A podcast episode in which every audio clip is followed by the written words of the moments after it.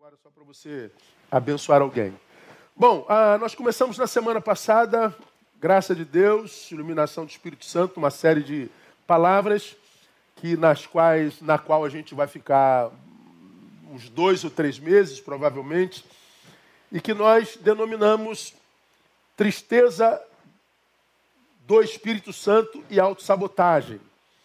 E nós demos introdução a essa palavra na semana passada nós extraímos a, a priori de Efésios capítulo 4, versículo 30, onde nós lemos: E não entristeçais ao Espírito Santo, no qual fostes selados. Então, a igreja para a qual Paulo escreveu essa palavra, uma das igrejas mais saudáveis do Novo Testamento, ele dá uma série de exortações, e entre as exortações está essa aí: Não entristeçais ao Espírito Santo de Deus, no qual fostes selados para o dia da redenção. Então, o Espírito Santo é um selo para a redenção. Nós falamos sobre isso lá mais detidamente. Apresentamos o Espírito Santo como a terceira pessoa da Trindade, portanto, nós mostramos a vocês como que à luz da palavra o Espírito Santo é uma pessoa. É pessoa porque ela ensina, porque ela faz lembrar, porque ela fala, é pessoa porque ela toma decisões, porque ela glorifica a Cristo, ela pode ser ultrajada, ah, é possível que para ela a gente minta, ah, o Espírito Santo pode proibir, o Espírito Santo ele tem todas as características de uma pessoa. Então, no Evangelho, o Espírito Santo é apresentado como uma pessoa. Então, nós, ah, você pode rever tudo isso na semana, no culto da semana anterior. Então, ah, quando a gente diz que o Espírito Santo se entristece porque ele é uma pessoa que tem características como a nossa, na verdade, nós somos pessoas que têm características como a dele, porque nós fomos criados à imagem e semelhança de Deus. E uma das imagens e semelhanças que nós temos com Deus é a nossa pessoalidade, a nossa subjetividade.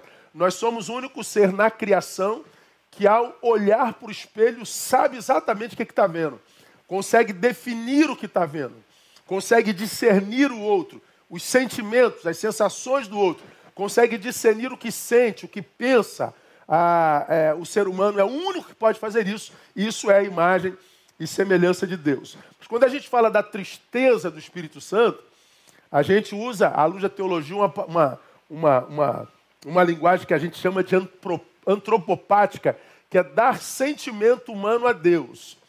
Ah, se a gente não desse sentimento humano a Deus, a gente não entenderia o Deus que a gente adora. Mas a tristeza para Deus é diferente da tristeza para o homem. Nós, eu e você, quando estamos muito tristes, nós nos abatemos e, dependendo do poder dessa tristeza, nós deixamos de realizar. O prejudicado somos nós, quando a tristeza nos abate. Só que quando a gente entristece o Espírito Santo, que é Deus, é a terceira pessoa da Trindade, a gente não está dizendo que não deve entristecê-lo porque ele vai se abater como a gente. Não. Nós não devemos entristecê-lo não por causa dele, mas por causa de nós. Porque quando a gente entristece o Espírito Santo, a gente promove autossabotagem. Porque ah, nós fomos criados por Deus para um relacionamento que desse alegria a Ele e a nós.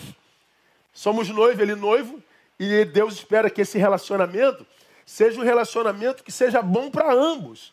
Porque quando nós estamos bem no relacionamento, ambos são ah, abençoados por isso. Como nós, nesse relacionamento, não temos nada a oferecer a Deus que Ele não consiga sem nós, então, se nós não estamos bem nesse relacionamento, prejudicados somos nós. Então, entristecer o Espírito Santo é se auto-sabotar. Falamos sobre isso mais detidamente lá. Então, a gente não entristece o Espírito Santo porque ele vai se apequenar, ele vai, vai, vai ficar ah, menos operante, porque ele se diminui, não. É porque é autossabotagem mesmo. É só você pensar como que a gente se sente quando alguém trai a gente, quando alguém é ingrato para conosco. Quando nós estamos tristes com alguém, temos prazer em abençoar esse alguém? Não temos. A gente tem prazer de estar longe dele, porque sabe que ele vai entristecer a gente de novo. Agora, quando alguém nos alegra, quando alguém nos abençoa, quando a gente está bem no relacionamento, nós nos alegramos em alegrar. Nós nos realizamos realizando. Nós nos realizamos servindo. nós nos tornamos melhores tornando o melhor. Então, essa relação é muito fácil de entender. Então, quando a Bíblia diz não entristeçais o Espírito Santo, não é por causa dele, não, é por causa de nós. É autossabotagem. E aí, na semana passada, numa palavra de mais de uma hora, nós mostramos como é que o Espírito Santo se entristece. Porque na cultura evangélica, há, há muito do que eu chamei de falso moralismo. Nós somos muito presos a comportamentos. Nós somos muito é, vincados e vinculados a, a e, e, e dependentes de olhos alheios. Por isso nós somos muito muito dependente de comportamentos.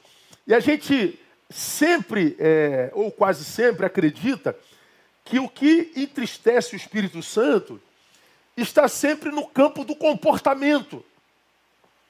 A gente acredita que o que é, entristece o Espírito Santo está sempre no campo da produção visual humana. E é claro, há muita coisa do que a gente faz que entristece o Espírito Santo. Eu falei sobre isso detidamente lá. Aí nós citamos, por exemplo, o versículo 25 do capítulo 4 de, de Efésios, que é no qual nós estamos, onde Paulo diz assim: pelo que deixai a mentira e falar a verdade. Ora, claro que mentir entristece a qualquer um, não só o Espírito Santo, é um comportamento que, que, que, que denuncia caráter. Ele diz no versículo 26: irai-vos, mas não pequeis. Ou seja, se você está irado, não produza, porque a ira é um sentimento que embota a razão. E se você quer um ser racional, com a razão embotado pela ira, produz, você peca. Então irai-vos, mas não produza, não peque, porque você vai machucar alguém na ira, vai se arrepender depois. É pecado, claro, não deis lugar ao diabo, mas é óbvio que a gente não deve dar lugar ao diabo, isso, isso é pecado. Aquele que furtava, não furte mais, óbvio.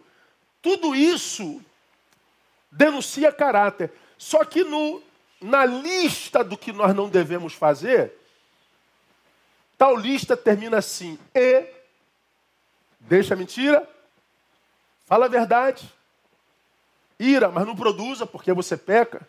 Se você furtava, não furte mais e não entristeça o Espírito Santo. O texto não está dizendo que isso entristece o Espírito Santo, embora eu saiba que entristeça. Mas no texto, dentro do qual nós estamos, a tristeza do Espírito Santo está na lista do que nós não devemos praticar. Não é a lista do que praticamos que entristece é que entre as coisas que nós devemos, não devemos fazer está não entristecer o Espírito Santo. E o que, que entristece o Espírito Santo, pastor? Nós aprendemos na semana passada, está no versículo 17. Portanto, digo isto e testifico no Senhor para que não mais andeis como andam os gentios. Como andam os gentios? Os que os salvos julgam não salvos, os que não conhecem a Jesus, os que não o confessam como Senhor, os que não conhecem, reconhecem a Deus como Pai eles andam na vaidade da sua mente. Então, o que, que entristece o Espírito Santo? É andar como gentios. É andar como os que não têm o Espírito Santo. E como os que não têm o Espírito Santo andam? Na vaidade da sua mente. Essa palavra vaidade, nós aprendemos na semana passada, é a palavra mataiotete, que traduzido literalmente é futilidade de sentidos falta de propósito, vazio, inutilidade. Então Paulo está deixando assim, ó, absolutamente claro que o que entristece o Espírito Santo é não usarmos a contento de forma útil, de forma relevante, abençoadora, nossa capacidade de fazê-lo. É desperdiçarmos tanta capacidade mental, nossas faculdades mentais, nossa capacidade de produzir, de, de inventar, de, de, de, de, pensar, de, de conjecturar, de, de planejar e, e não usar nada disso para a glória de Deus. É um desperdício de todas as faculdades racionais em torno de temas fúteis. Aí nós terminamos a semana passada perguntando em que momento você ocupa a sua mente. Quanto do que pulula a tua mente é edificante? Quanto do que você pensa no dia é útil? E hoje, irmãos, nós vivemos num tempo de tanta, tanta, tanta boçalidade, foi a palavra que eu usei na semana passada.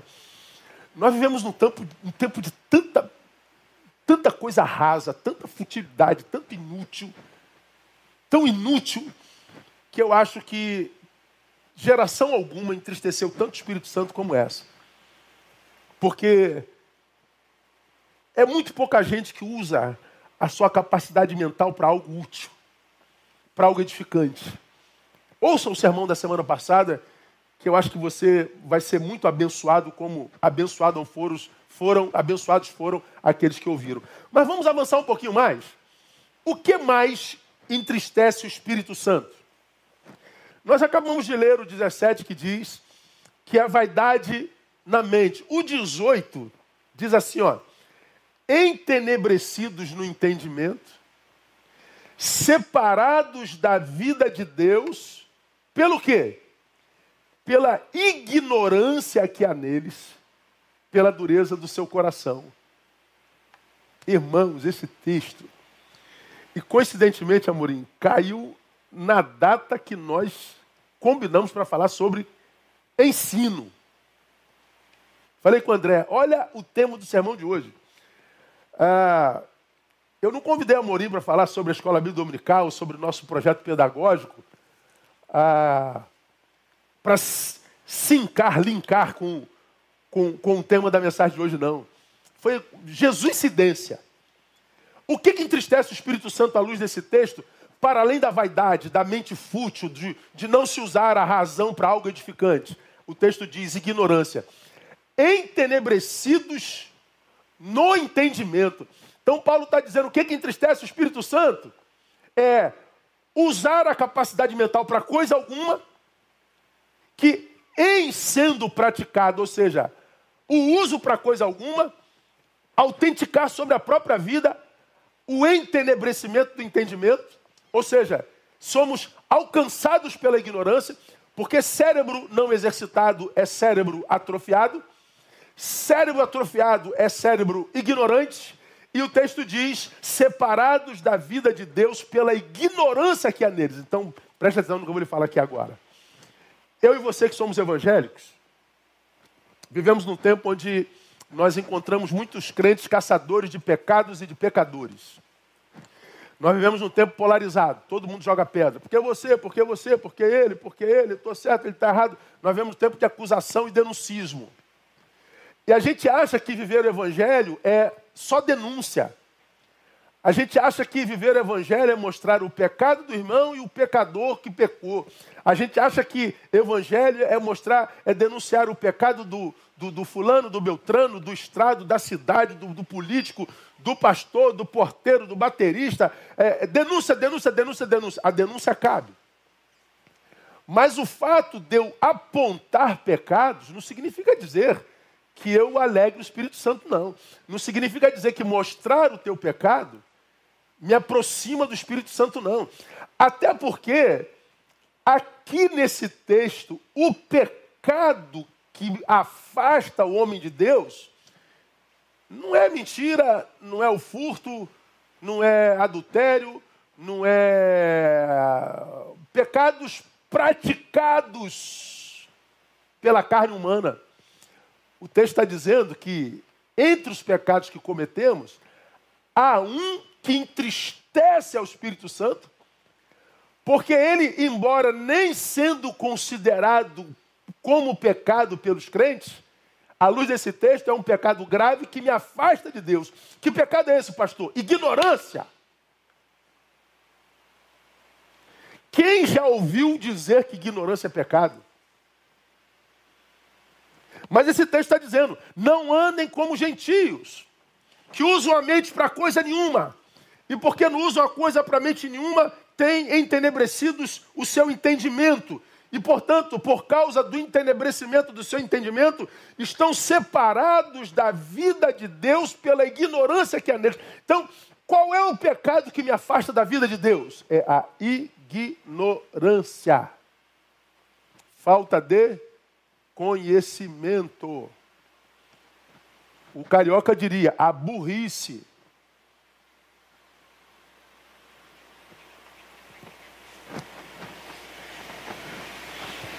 Eu achei essa palavra grave, irmãos,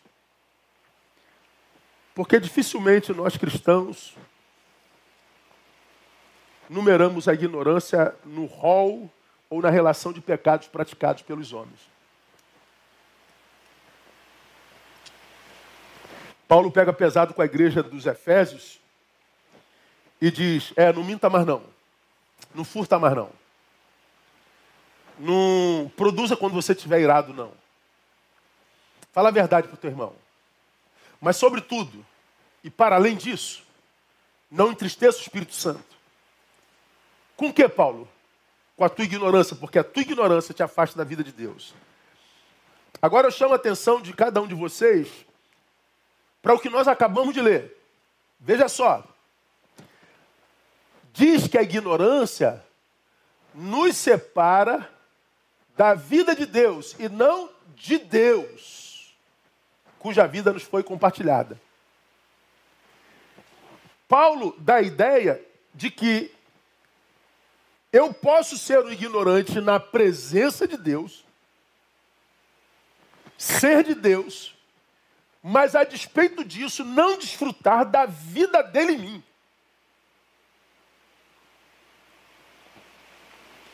Como eu leio isso aqui, irmão? Eu estou em Deus, estou salvo, morra e vá para o céu. Mas enquanto eu não morro, ainda que Deus, em Deus, porque eu não sou daqueles que exercitam cérebro, eu estou na presença de Deus e sou um medíocre. Sou inútil. Sou zero à esquerda.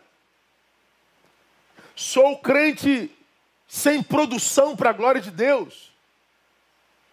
Sou árvore sem fruto.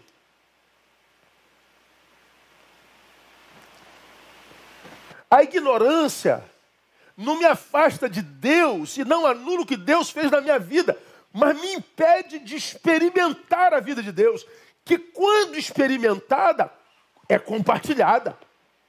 Não tem como estar na presença de um Deus que é fonte e essa fonte não nos encher da sua vida a ponto dela exalar de nós no caminho. É Jesus Cristo quem diz que quem crê do seu interior fluirão, jorrarão rios de quê? De água viva. Porque eu estou na fonte da água da vida.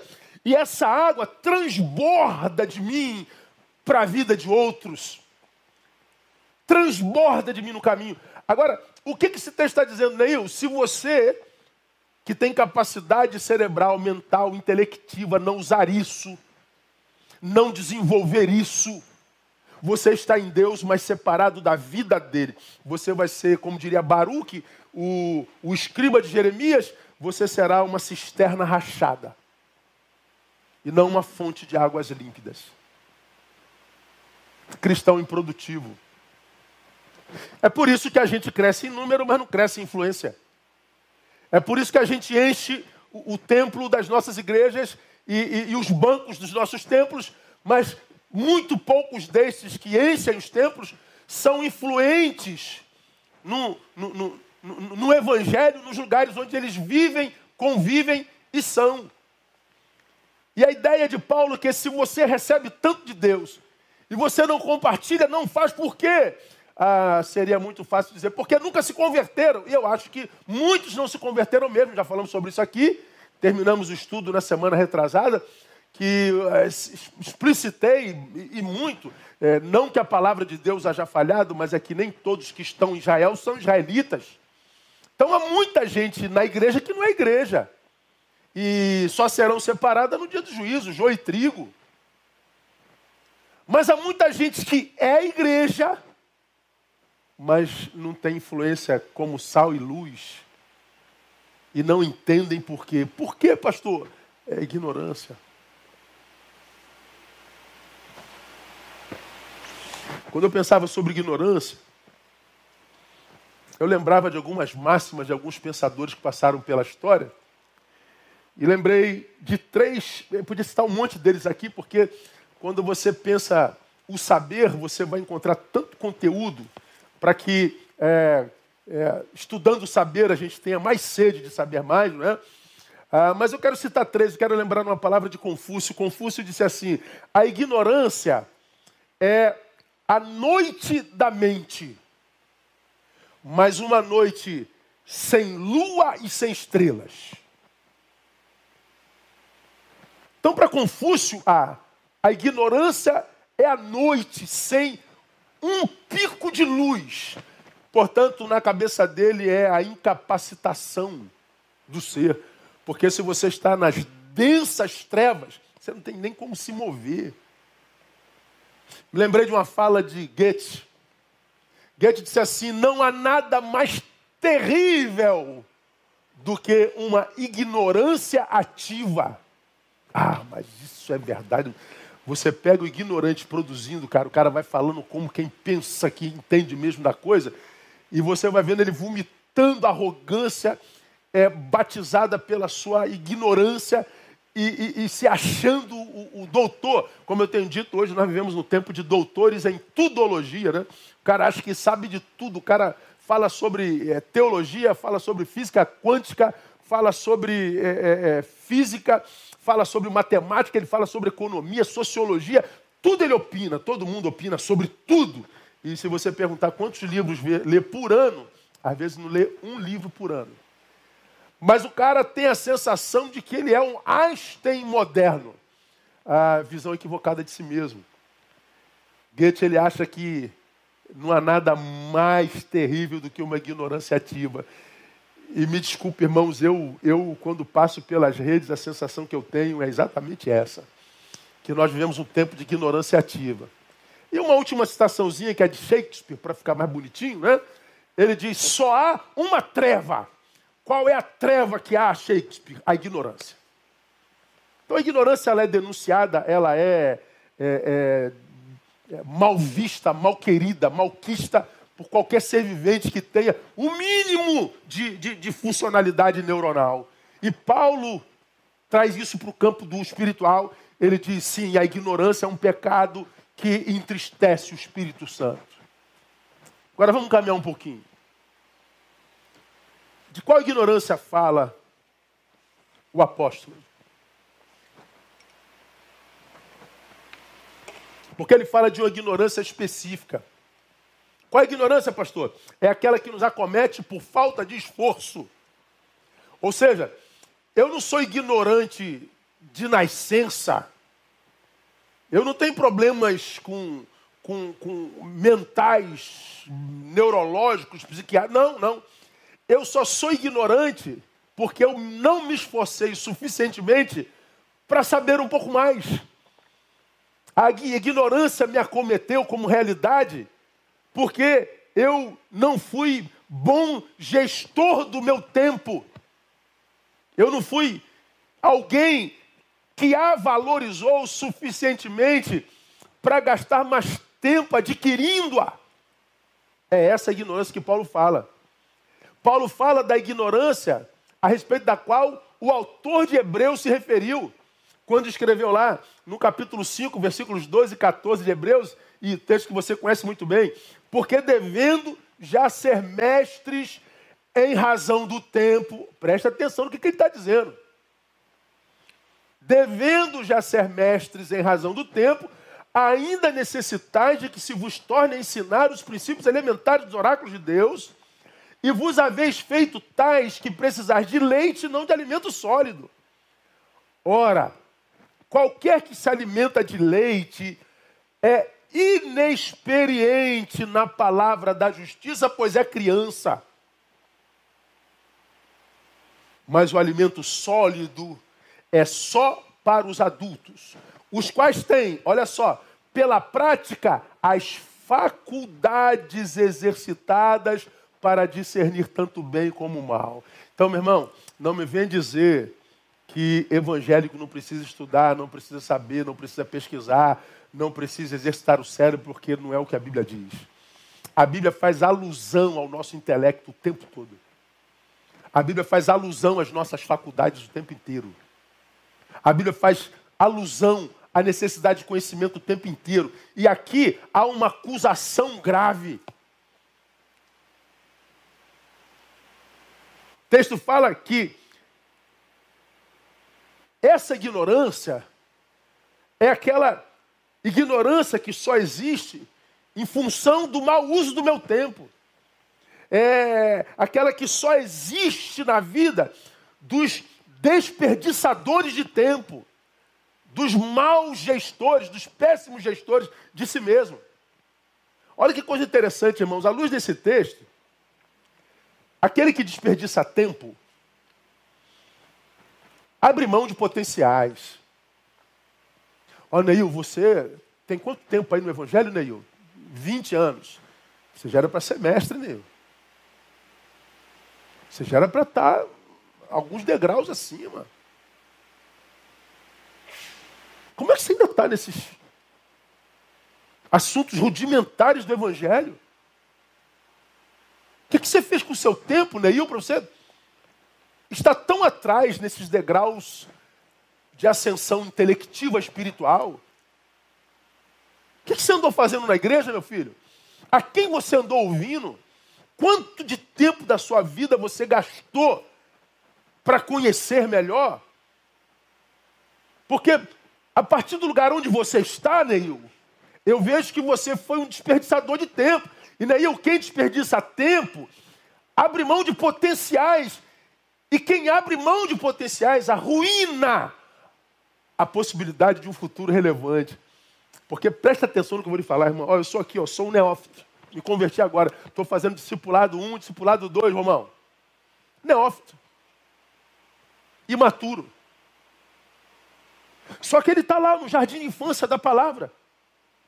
Mas passa um ano, ele já evoluiu, saiu do zero, ele evoluiu. Ele está no discipulado 2 e ele persevera, porque ele valoriza o conhecimento, o que está sendo demonstrado, revelado pelos mestres. E ele já dois anos se passaram. E daqui a pouco ele já está ensinando quem está começando lá atrás, como ele há dois anos atrás. E à medida que ele ensina, ele está pondo em prática o que a ele foi ministrado. E à medida que ele põe em prática, ele exercita o seu potencial. Porque quem é o especialista, independente de que área for, se não aquele que repetiu muitas vezes? Especialista é aquele que repete, repete, repete, repete, repete, e daqui a pouco ele é doutor daquilo que outrora ele era um ignorante. Agora, se eu começo aqui, ó, mas eu não valorizo conhecimento, passo um ano, dois anos, três anos, dez anos, e continuo com o mesmo saber e conhecimento do início. O que, que eu estou fazendo? Eu estou desperdiçando potenciais. Porque eu poderia estar hoje muito mais maduro do que eu sou se eu tivesse valorizado o conhecimento. Mas aí vem Paulo diz: você é criança, envelhece cronologicamente, mas não amadurece espiritualmente. E vocês já eram para estar degustando comida sólida, saborosa, potente mas eu preciso dar leitinho para vocês, porque comida sólida vocês não podem suportar. Essa palavra de Hebreus é uma palavra grave demais, irmãos, porque fala dos desperdiçadores de tempo. E quem desperdiça tempo, desperdiça potencialidade. Quem desperdiça potencialidades, confisca um futuro relevante possível. É por isso que eu digo e repito quase todo culto: cada um de nós está exatamente onde merece. E a gente não gosta de ouvir isso quando a gente está num lugar que a gente não curte estar, quando a gente não está bem na vida, quando a gente não está numa situação legal, quando a gente não está bem e está vendo um monte de gente que começou com a gente, está melhor do que a gente, e a gente diz: não, eu estou aqui porque foi o diabo, foi o pastor, foi o papa, foi o, o chefe, foi o pai, foi a mãe. Não, pode ter sido só desperdício de potencialidades. E aqui vai uma palavra triste, irmãos. Eu acho que A própria igreja, dependendo dela, contribui e muito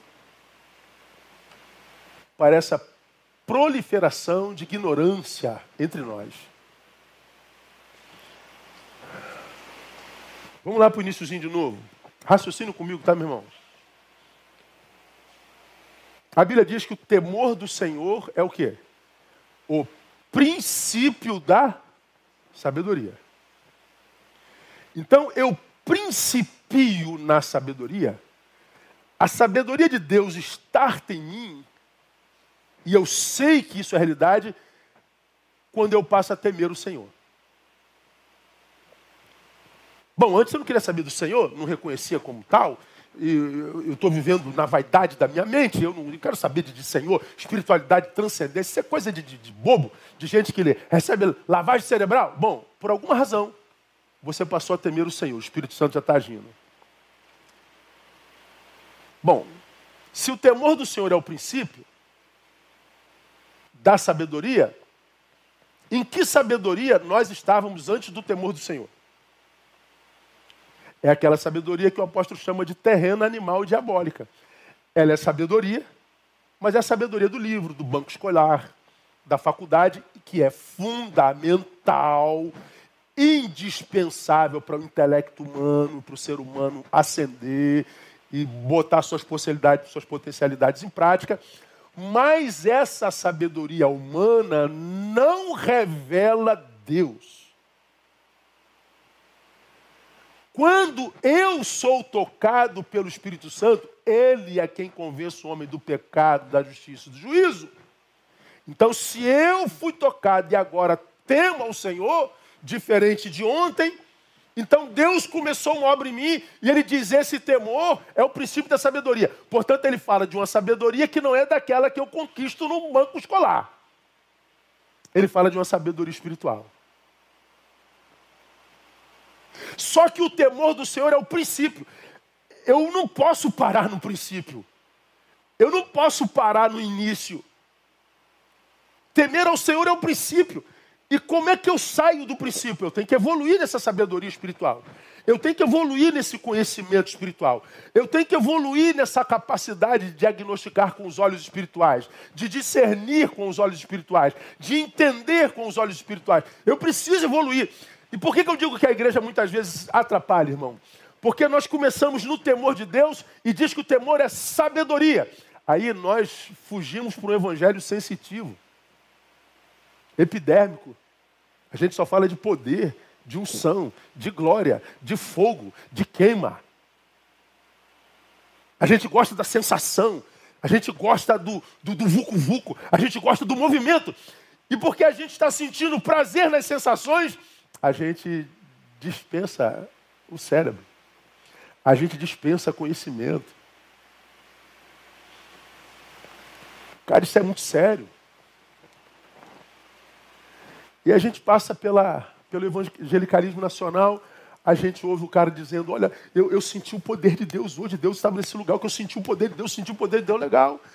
Olha, porque Deus fez, aconteceu, e eu senti, olha, Deus estava nesse culto, senti o poder de Deus, você está sentindo o Espírito Santo. Legal, acabou o culto, a gente pergunta, você aprendeu o que hoje? Você evoluiu em que conhecimento? Aí o cara diz, eu não aprendi nada, mas que eu senti, eu senti. Você perdeu tempo. Você alimentou ignorância a despeito das sensações. Eu estou falando que a gente não sente o Espírito Santo, o poder de Deus no culto? Não, é maravilhoso a presença de Deus, o, o fogo do Espírito Santo, a unção do Espírito Santo, a glória de Deus, quando ela baixa no culto e a gente sente um movimentar espiritual. Mas Paulo está dizendo, irmão, que se isso não chegar ao nosso cérebro, se isso não gerar conhecimento em mim, se for só isso, eu alimento minha ignorância, a minha ignorância me afasta de Deus, da vida de Deus. Eu acho que isso explica muito claramente por que hoje nós somos tão viciados em eventos. Campanha disso, campanha daquilo, campanha disso, uma campanha atrás da outra. Tem que ter culto de segunda a segunda, de manhã, de tarde, de noite, movimento, movimento, encontro, reunião, reunião, reunião.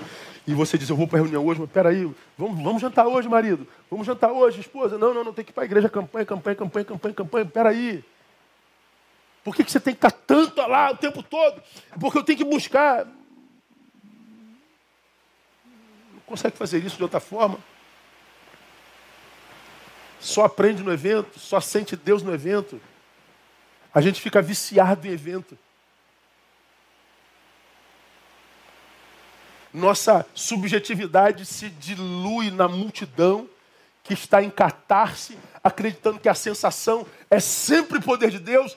E muitas vezes a sensação, porque ela pode viciar, ela me afasta da vida devocional e da pesquisa da palavra. Aí nós vemos a palavra dizendo: antes, crescei na graça e no conhecimento de Jesus Cristo, nosso Senhor. Antes do que, antes de qualquer coisa, antes de tornar a tua sensação a régua que vai manifestar o quanto Deus está agindo, antes de que, que a tua sensação seja o termômetro da ação de Deus, antes que você use a, a tua derme, a tua epiderme, como, como, como, como a régua do, do mover espiritual. E as nossas sensações não podem ser críveis, irmãos. Deus não está comigo porque eu não, não estou sentindo a sua presença e precisa sentir. Ele dizendo que estaria não basta. Você não acredita no caráter de Deus? Quando disse que estaria conosco todos os dias até a consumação dos séculos que não nos deixaria nem nos desampararia em momento algum.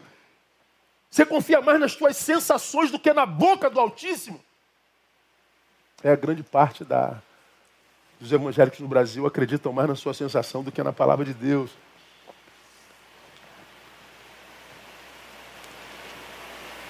Esse texto diz, irmãos, que a ignorância nos afasta da vida de Deus.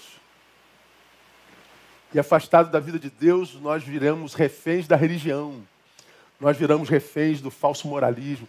Nós viramos reféns das nossas sensações e das catarses coletivas. Nós perdemos o que Jung chamaria de individuação, aquela capacidade de ser em detrimento da massa.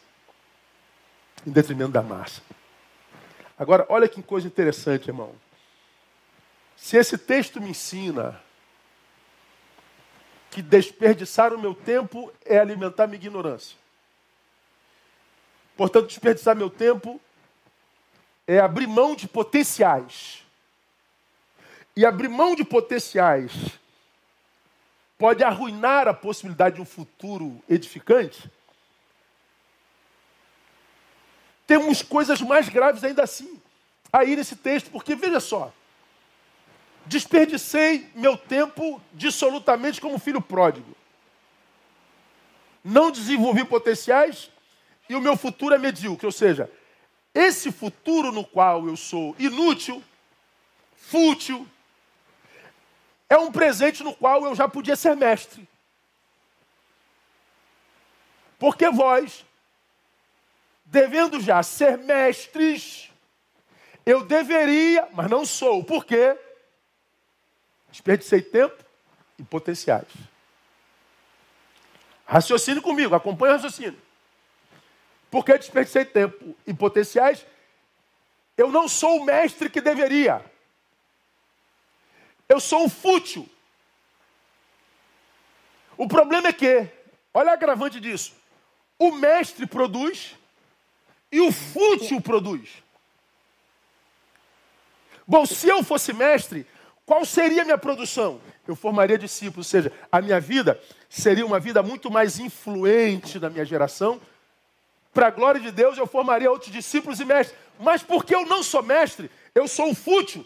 Como fútil também produzo. Só que a minha produção não abençoa, amaldiçoa. Porque por causa do meu exemplo, eu formo outros fúteis como eu. Então escute-me, igreja, quando eu desperdiço tempo com coisas, projetos, gente, sepulto potenciais e anulo um futuro possível. Mas além disso, quando eu só nego a mim um futuro útil, relevante, eu interfiro no futuro de terceiros. Porque eu podia ser um mestre, replicante de saberes. Eu podia ser um mestre que conduz gente das trevas para a luz.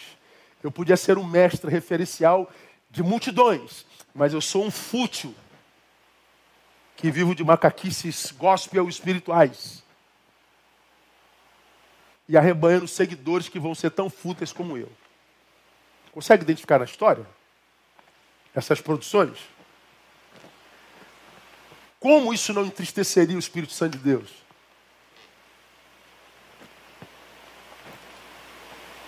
Quando eu não desenvolvo o meu potencial, impeço a muitos de fazê-lo também.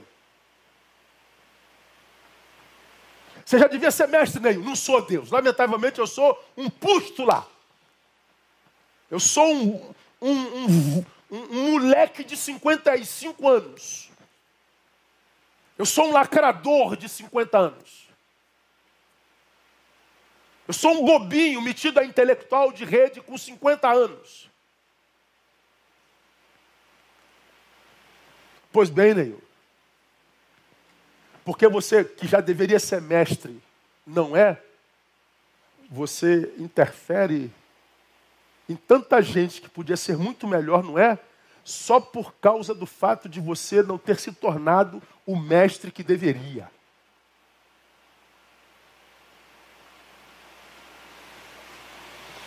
E a Bíblia diz pela boca de Paulo que nós devemos nos apartar de todo irmão que não anda segundo a tradição que de nós recebestes, porque vós sabeis como convém imitarmos uns aos outros.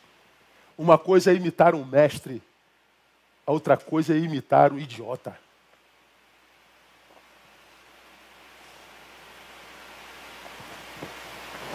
Bom, aqui nós já começamos a entender por que, a ignorância é, entristece o Espírito Santo de Deus, né, irmão? Como eu prego sempre, eu acho que o Evangelho ele é Evangelho de Deus para a gente fazer alta análise, não para analisar a vida dos outros. Eu queria que você fizesse uma alta análise, que você se colocasse diante de Deus e pensasse sobre o que você tem feito com o seu tempo, onde é que você gasta o seu tempo.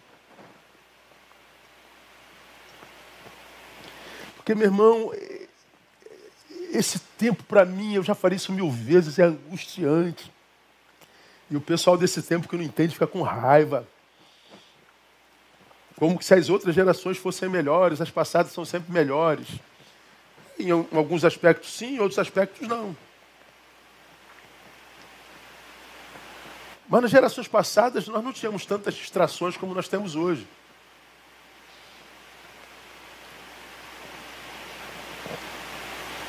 Nós não éramos tentados por tanta produção visual, tanta luz, tanto neon, tanta tecnologia.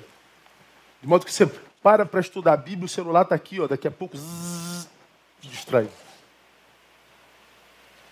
Você para para estudar a Bíblia e, e, e, toca um sino lá dentro, não sei o que é, um distrai.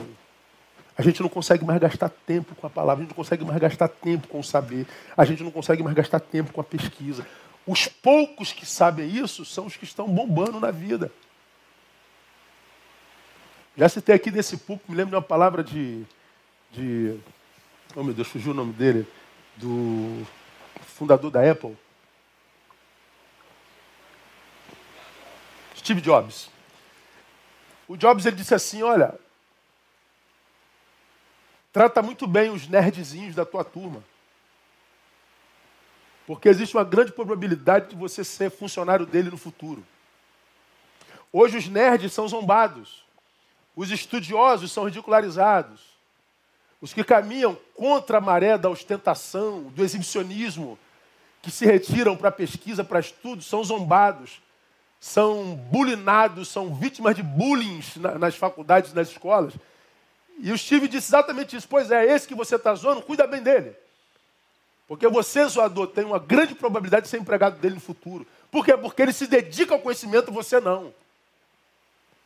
Ele se dedica ao saber e você não.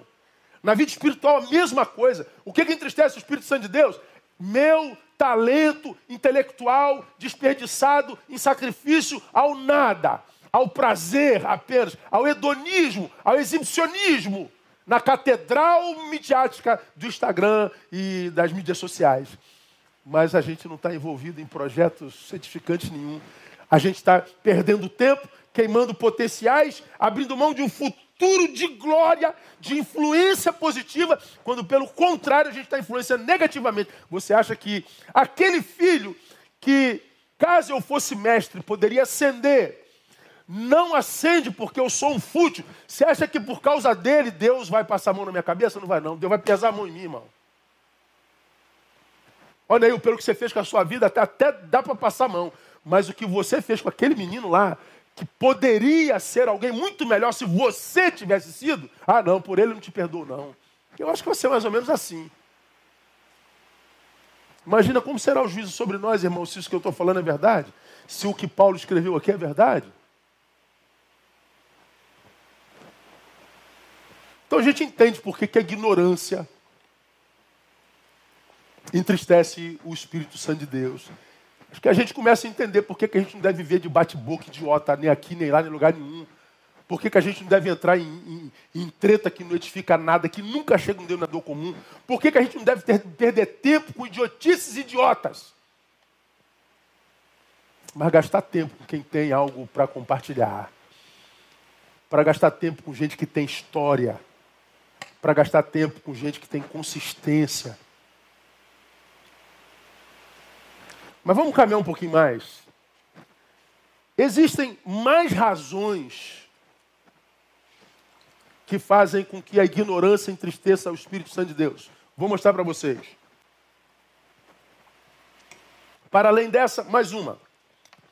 Por que, que a ignorância, a falta de conhecimento, entristece o Espírito Santo de Deus?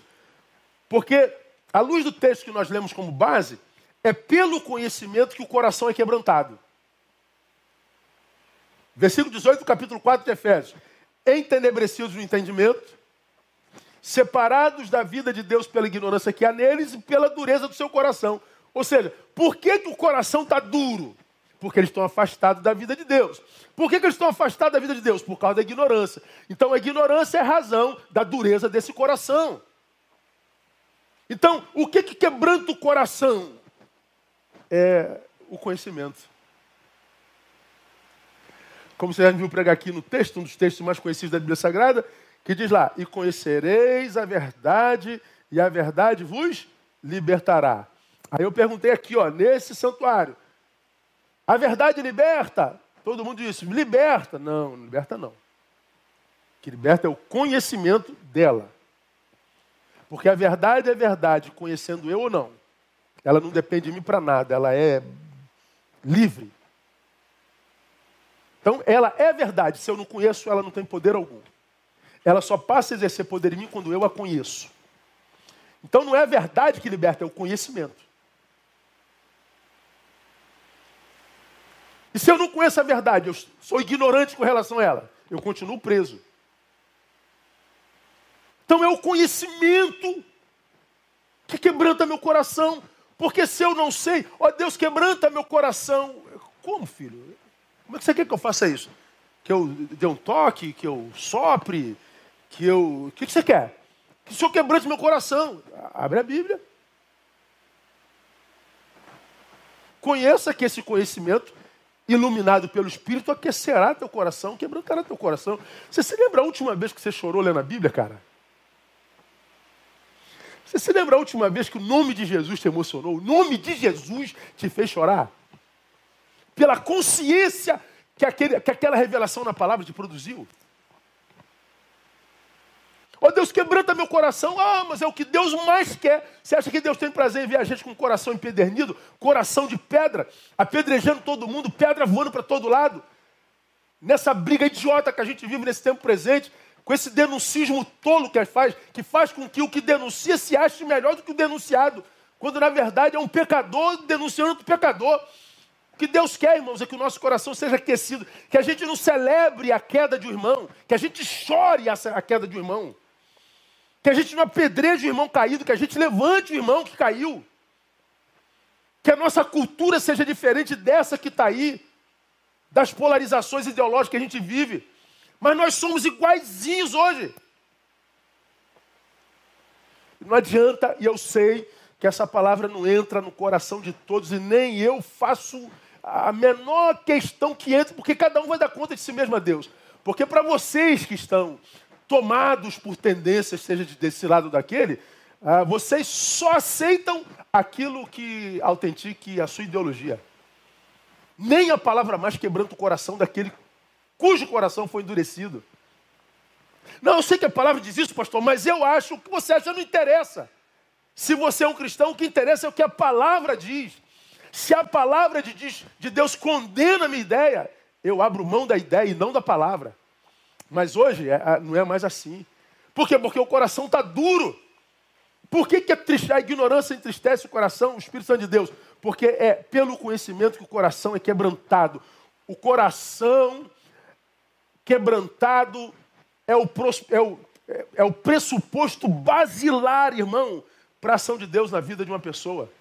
Deus não pode agir num coração de pedra. Lá no livro do profeta ele diz: Olha, tirarei o coração de pedra e colocarei um coração de carne, porque eu não ajo em coração de pedra. Não ajo. Ao mesmo tempo que a Bíblia diz que um coração quebrantado não desprezarás, ó Deus. Existe alguma coisa impossível para Deus? Eu brinco. Ah, o que? Desprezar um coração quebrantado. Ele não suporta. Ele, ele, ele, não, ele não consegue rejeitar um coração quebrantado. Então, o coração quebrantado é o pressuposto basilar da ação de Deus na vida de um homem. E esse coração endurecido, que tem prazer na, na dor do outro, na queda do outro, no mal do outro, que, que, que humilha o outro, esse outro com o qual você discorda, mas é um, um semelhante porque Jesus morreu e que não é o resumo do pecado que cometeu, não é o resumo da ideologia que abraçou. Ele é muito mais do que o pecado que cometeu, ele é muito mais do que a ideologia que abraçou, ele é muito mais do que qualquer coisinha que nos divide. O ser humano é maior do que isso, mas a gente reduz o sujeito ao, ao que nos separa dele. A gente abre mão, se a gente discorda um dedo, a gente abre mão do corpo todo. Coração endurecido. Salmo 51, 17. É a palavra que eu, que eu acabei de citar aqui. O sacrifício aceitável a Deus é o espírito quebrantado. Ao coração quebrantado e contrito, não desprezarás, ó Deus. Preste atenção no que esse texto está dizendo, irmão.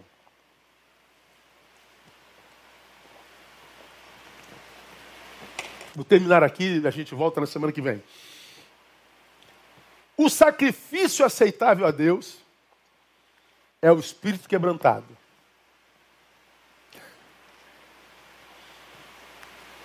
Aí o cara vai subir a escadaria da penha de joelho, como sacrifício para Deus.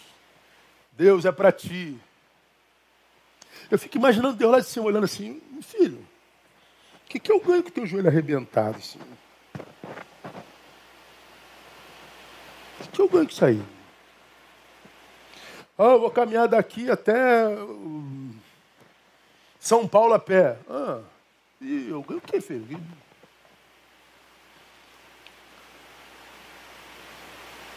Ah, eu vou subir um monte, Deus para. Ah, sim. Fazer duas semanas de jejum, ficar sem comer pão. Tá. Hum, eu, eu ganho o quê?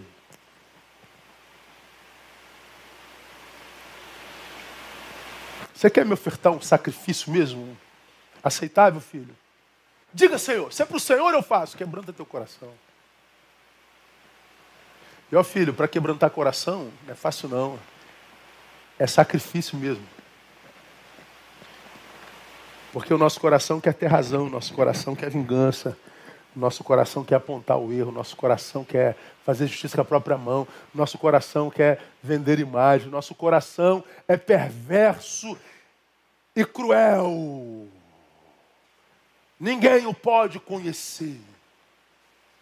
Então, para você quebrantar esse coração, filho meu, você vai ter que fazer um sacrifício enorme, porque ele quer controle, ele quer ostentação, ele quer vender imagem, ele quer, Neil, cuidado. Neil para você quebrantar coração, tem que fazer muito sacrifício.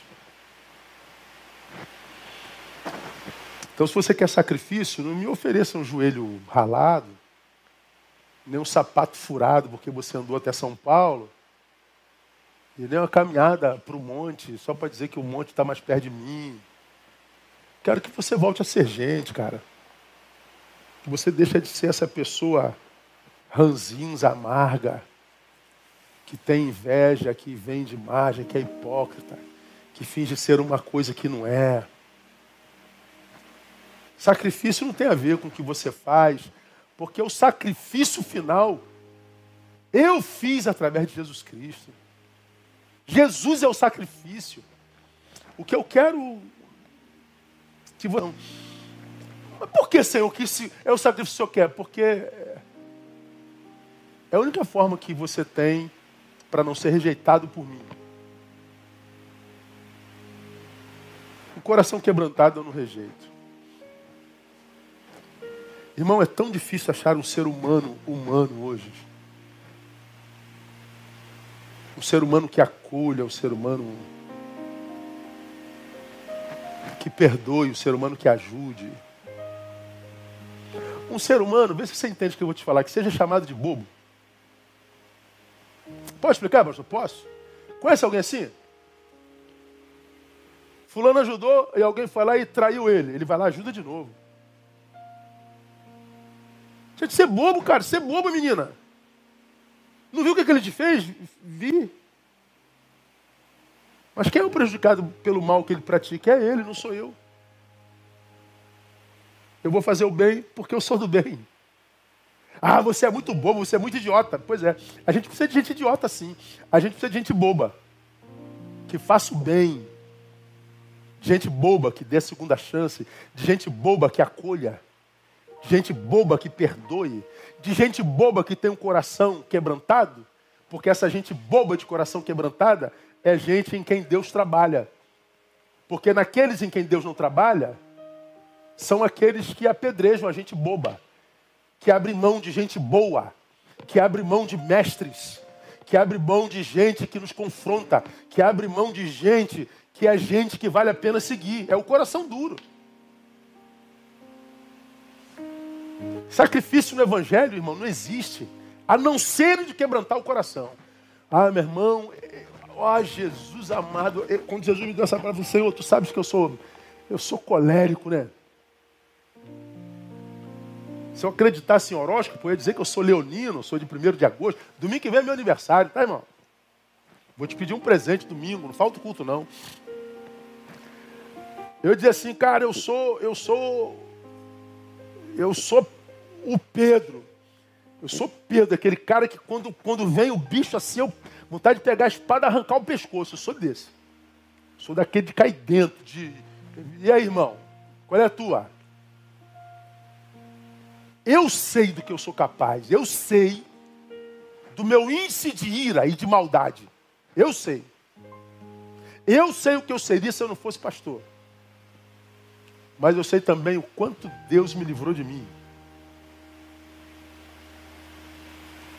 O quanto Deus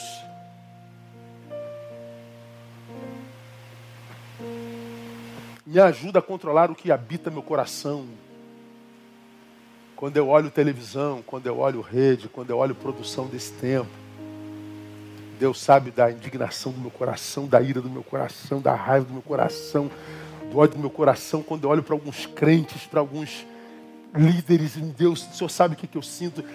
E aí eu sei o quanto eu tenho que quebrantar meu coração e controlar isso que há dentro de mim e manter-me equilibrado. Só, só o Espírito Santo fazer um negócio desse. Porque senão a gente entra na fila dos surtados.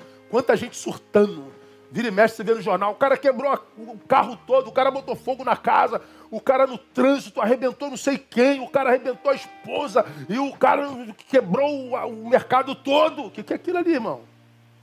É ira acumulada, é ódio, é indignação, é, é, é, é, é o acúmulo de sentimentos não tratados. E o Senhor está dizendo, Neil, quebranta teu coração, meu filho.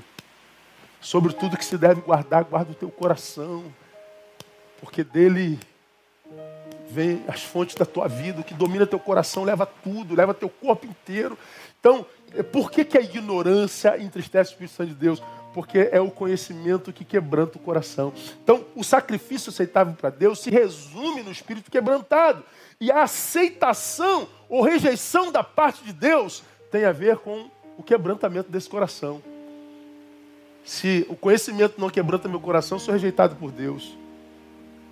Então, o coração, tem mais, irmão. O coração quebrantado é o que possibilita. Olha só, eu não vou comentar porque o tempo já foi. É também o coração quebrantado que possibilita a ação preventiva de Deus. Salmo 34, 18. Olha só que coisa interessante. Perto está o Senhor dos que têm o coração quebrantado e salva os contritos de espírito. Então, se eu tenho o coração quebrantado, o Senhor está perto de mim. E Ele salva-me por causa disso. Salva-me do que? Da cilada que vem. Então, o coração quebrantado produz em mim a ação preventiva de Deus. Deus me livra antes de acontecer. Mas o coração quebrantado também possibilita a ação restauradora de Deus. Salmo 147, 2 e 3. O Senhor edifica Jerusalém, congrega os dispersos de Israel. Botei o 2 só para que identifique que é o Senhor. E aí no versículo 3 diz: Sara os quebrantados de coração e cura-lhes as feridas. Então, de um lado, ele eh, tem uma ação preventiva, me salva. Mas, se ainda assim eu sofri o dolo, o dano, ele diz: não tem problema, eu te restauro. Por que, que ele faz isso? Coração quebrantado, ele age antes e depois. Deus me abandonou porque Deus é o quê? É carrasco? Porque Deus é um mau caráter? Porque Deus prometeu não cumpriu? Porque Deus é masoquista, gosta de ver os outros sofrer? Ou será que Deus me abandonou porque o meu coração está duro demais? Qual é a possibilidade maior para mim e para você?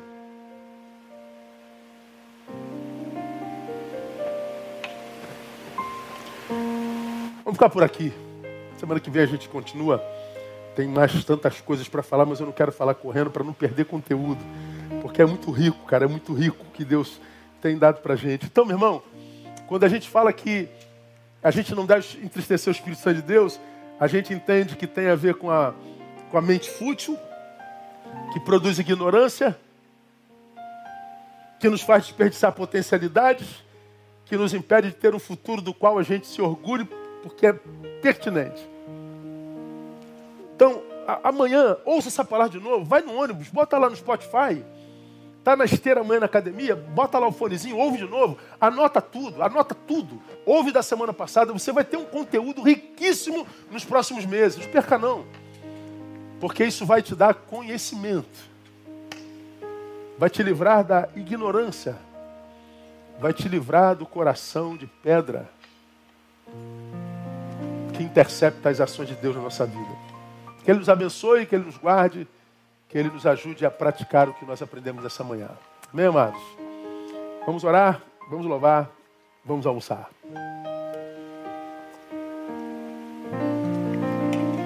Ó Deus, muito obrigado por essa manhã tão relevante na nossa vida. Muito obrigado por palavras tão reveladoras e sérias e graves. Ajuda-nos a retê-la Ajude-nos a fazer com que ela nos julgue. Ajude-nos a não fugir da verdade. Ajude-nos a fugir da futilidade. Nós não queremos ser maus gestores dos nossos tempos, para que a gente não desperdice potencialidades, talentos que a gente não tem que ouvir do Senhor. Já deviam ser mestres, mas o que são? Nós queremos ser bons gestores do nosso tempo, Deus. Nós queremos aproveitar as nossas qualidades e potencialidades. Nós queremos compartilhar o que tu nos dás e nos revela. Nós queremos influenciar positivamente no futuro de outrem. Ajuda-nos. E perdoa-nos se até aqui não fizemos isso. Muito obrigado por tua palavra e pela revelação da mesma. Dá-nos uma tarde de bênção na tua presença. Esteja conosco logo mais. E que a tua palavra nos confronte e abençoe da mesma forma como essa. Porque nós pedimos em nome de Jesus, nosso Senhor. Amém e amém. Deus abençoe.